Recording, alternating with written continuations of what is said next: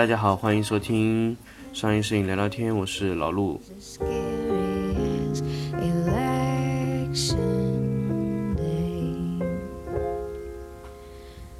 But the day after is darker and darker and darker。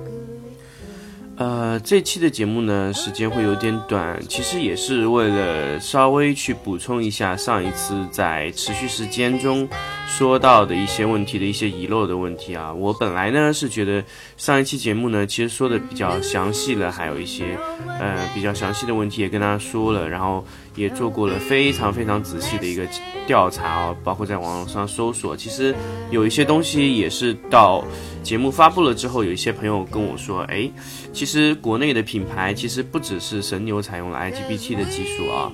呃，包括高能这个品牌，因为这个品牌我了解的非常少，因为在杭州这个市场上是没有发现过这个品牌。呃，我后来在网上搜索的时候，发现确实是有这个品牌，叫高能的 K 四 T，确实也是一直在做这个 IGBT 的技术啊。呃，据他们里面的人和我说，是神牛和这个高能的之间的老总之间好像是关系比较好，所以好像是会有一些技术上的沟通。包括我后来看了一下，一个传统的一个品牌海利欧其实也有 IGBT 技术的灯，呃，不过那个灯好像性能指数不是太好，我看了一下啊，呃，它的六百 B 和六百 E 好像是有采用这个。呃，IGBT 技术，不过好像是可能是因为厂家的缘故，还是因为什么啊？就是确实没有做一些比较好的推广，所以导致呃，我确实也查不到这些灯光确实是已经采用了 IGBT 技术啊。呃，可能在市场上推广也不够，所以呃，这点是我要跟大家说，确实这个当时在呃我在找这个资料的时候确实遗漏了啊。还有一个就是呃一个问题，中型曲线的地方我忘记跟大家说的一个问题呢，就是。中型曲线在，呃，放电的那个瞬间，那在初期到达第一个波峰，也就是 T 一时间的时候，达到了一个全峰值的时候呢，呃，它后面有一个缓缓的下降过程，在这一个变化中呢，其实不光是有强度变化，那么它的灯光的色温也会产生变化。这是什么概念呢？就是你在能量达到最大的时候和能量。达到慢慢降下来的时候，那两段色温是不同的。那么我们又怎么来说这个色温的问题呢？其实，呃，你得到的所谓的五千六百 K 的色温是一个综合性的色温，那么也就是它前段的色温和后段的色温加起来做的平均值才是一个所谓的五千六百 K 的一个平均色温。那么这个色温是两个不同色温进行融合得到最后一个结果啊，所以。就是闪光持续时间呢，在这个时候呢，其实就会引起一些色温的变化。可不可以理解成这样？就是我在波峰的前段前，如果我的 T 零点五、T 零点一的时间坐在波峰的前段的时候，那么我的色温会偏的比较蓝。那么这个时候的呃能量控制呢，可能就是要通过电压来调节，把这个慢慢的一点降下来，去补偿这个值。这个也就是所谓的那个时候，爱因斯坦做的一个叫色温模式的灯光，来控制 T 点一的时间，然后又要控控制到那个温度，所以会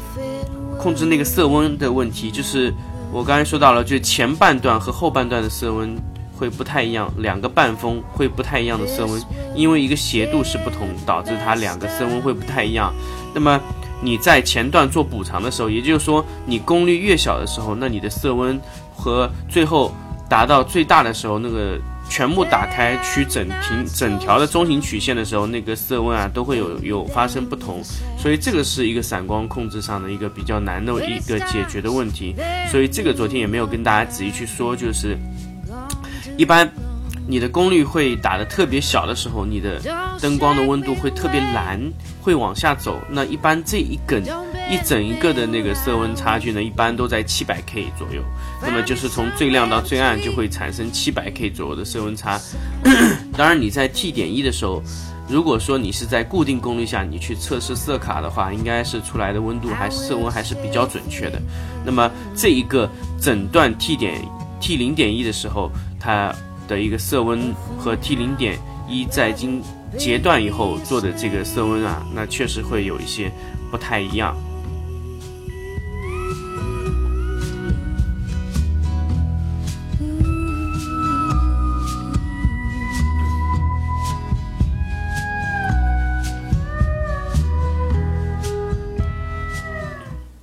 那么昨天还有说到一个 T 零点五和 T 零点一的时间，那么 T 零点五和 T 零点一呢是又是怎么回事情呢？我觉得昨天也说的不是太清楚。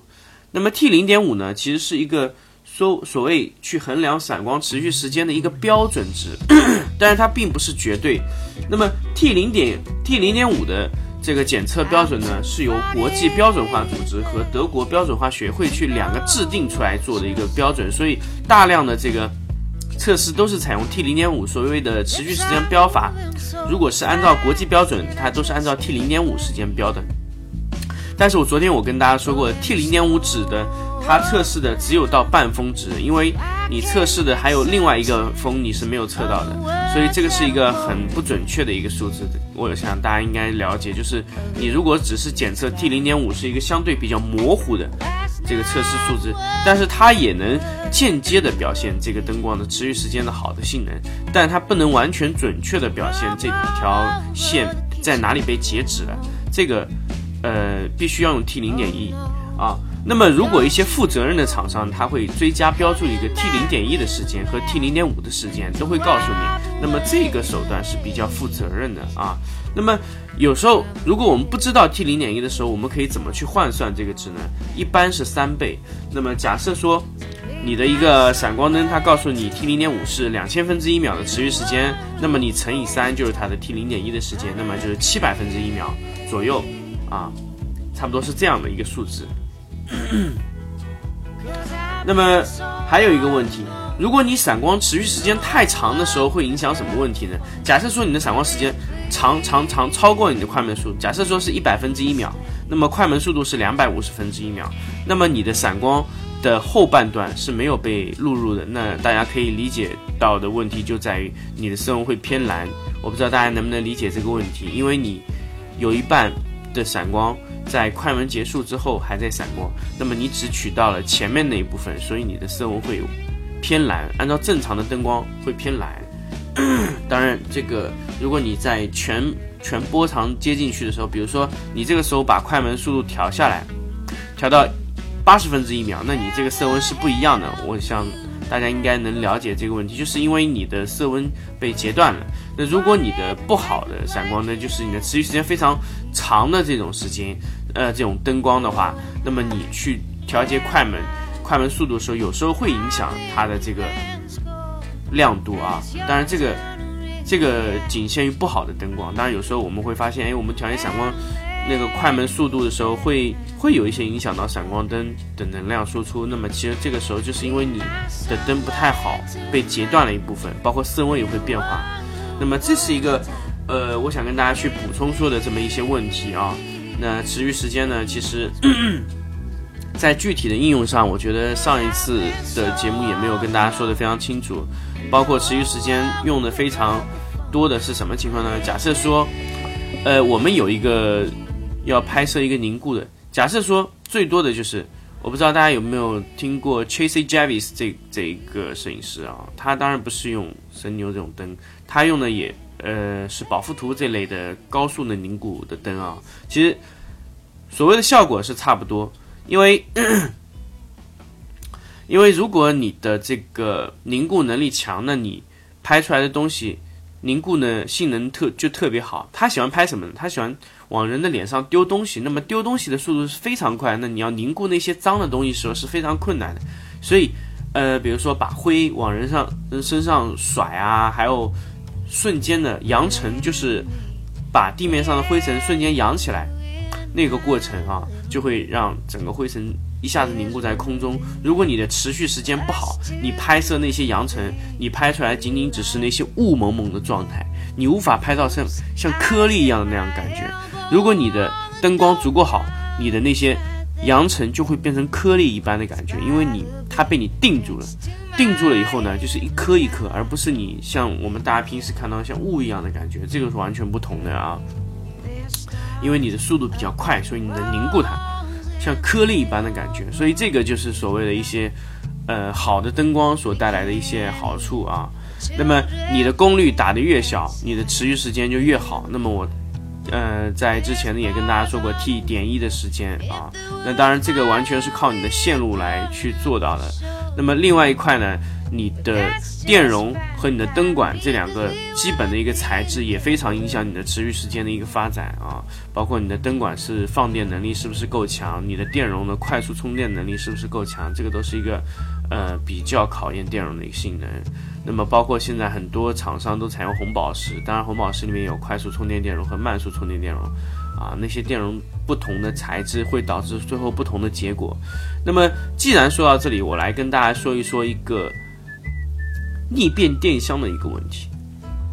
那么以前我们去外面拍摄，我们会用电池，专门用外拍灯去拍。那么现在其实我们可以选择一种更便宜的一种方案啊，那么可以用磷酸铁锂电池去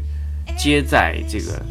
装在那个逆变电箱上。那么我们室内的灯光是用两百二十伏的民用电，那我直接可以用电箱去推动这个两百二十伏的灯光去工作。那么。那么，甚至我在摄影棚内用的一些电脑都可以连接在这个电箱上面去工作。当然，你这个电箱当然需要很大的这个电池的容量啊。这个容量达到了呢，那你这个整一个的拍摄的这个都可以做到啊。那么，磷酸铁锂电池呢，是在所有的电池中，它放电的能力是最强的。那么也就是说，它能供给那些灯光的那个充电能力就会非常好。如果你用的普通的是普通的锂锂离子电池的话，那你就可以想而知你的充电有多慢。那么在我们之前去，呃碰到过的一些老的那批外拍灯，就是这样的问题，就回电要五六秒钟。那那这种是我们完全无法忍耐的这种感觉，就充电时间过长啊。包括包括现在像。宝富图使用的 B 一、B 二这种电池都是采用了磷酸铁锂，因为这个电池一定会是之后所有的外拍灯或者逆变电箱的一个主流的一个东西。但是这个电池对充电的安全性要求非常高，就是如果你无法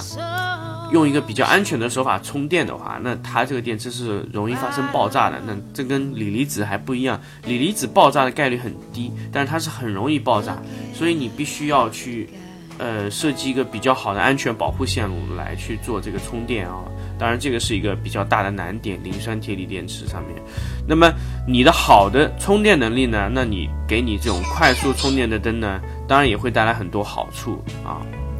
所以其实呃，在这期节目里面呢，我跟大家想说的这个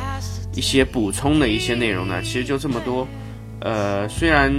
昨天呢也没有讲的特别清楚，但是我今天呢把其他余下的一些没有说清楚的点呢也跟大家继续去说了，呃，花了十几分钟的时间跟大家去澄清一些上一期节目的一些其余的一些内容啊。那么